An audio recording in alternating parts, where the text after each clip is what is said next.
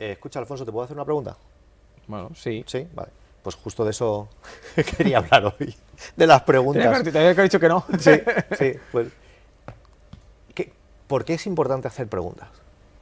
Bueno, esa pregunta que justo, valga la redundancia, me estás haciendo, es precisamente porque mm, si queremos obtener información, sea de lo que sea, Sí, la única forma de poder sacar la información a una persona es preguntándole.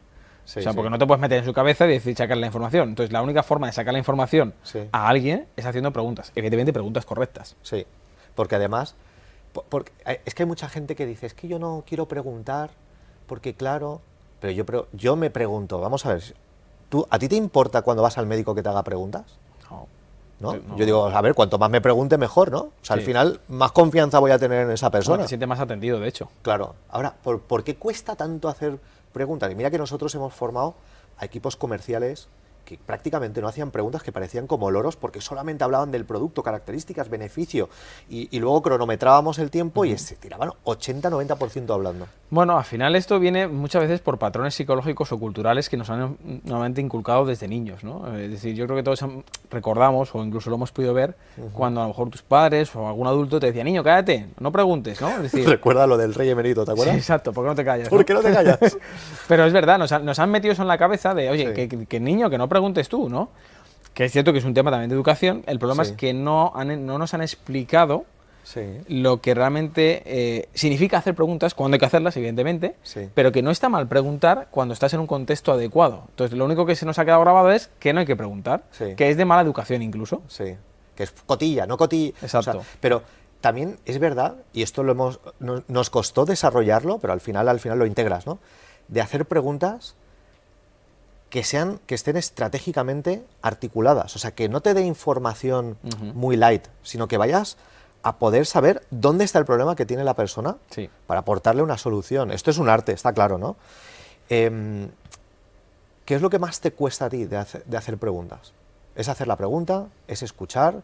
¿Es saber cuándo hacerla en el momento adecuado?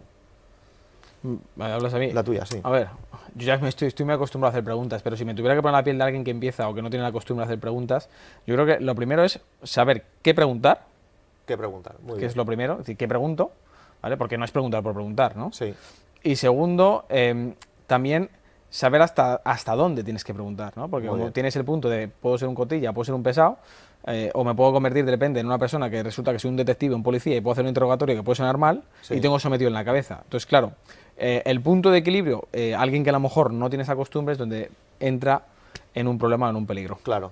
Y yo creo que también, por lo menos a mí me pasaba el tono, ¿no? A veces la misma pregunta hecha con un tono o hecha con otro, Evidentemente. te dan la persona información o se cierra en banda. Correcto. O sea, solamente el cómo la formulas marca la diferencia, Sí. ¿no? Oye, esto de preguntas nosotros tenemos, podríamos hablar tres horas, pero, pero no es plan. No, no, Yo- no es plan. Yo creo que, ¿qué te parece?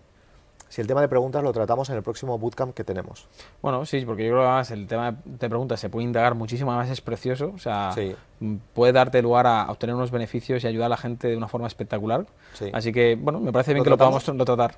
Porque ahí nos podemos extender todo Sí. tipo de preguntas que hay y algunas preguntas que pueden ser muy, muy Venga, útiles. pues ¿Te oye, que se, que se apunten al bootcamp. Muy bien. Y así que sepan que hagan clic ya, que se vayan a la página donde se redirige, que se registren y ahí también sabrán la fecha y el día, ¿no? Venga, pues que lo hagan, aprovecharlo, está claro. Venga, perfecto, pues tratamos ese tema. Bien, pues si te ha gustado este episodio y te gustaría profundizar y profesionalizarte en las ventas, te recomendamos que vayas a comunidadnexus.com, comunidadnexus.com y pruebes un mes estar dentro de nuestro club donde van a ocurrir las siguientes cosas. Tres cosas muy concretas. Uno, Toda la semana vas a poder practicar con nosotros, hacer roleplay, simulaciones reales de, de casos prácticos tuyos para mejorar en ventas. Podrás también preguntarnos todas las semanas cualquier duda que tengas sobre ventas, sobre marketing, sobre negocios. Ahí estamos todas las semanas en vivo, en directo contigo. ¿Para qué? Para ayudarte a vender más. Y además también Todas las semanas deconstruimos tu modelo de negocio dándote tips muy concretos. Si tienes en algún momento un cuello de botella, aprovecha esas oportunidades, esas sesiones semanales. ¿Para qué? Para ir al siguiente nivel. Así que lo único que tienes que hacer es ir a comunidadnexus.com, comprometerte un mes y vas a ver cómo disparamos tus ventas.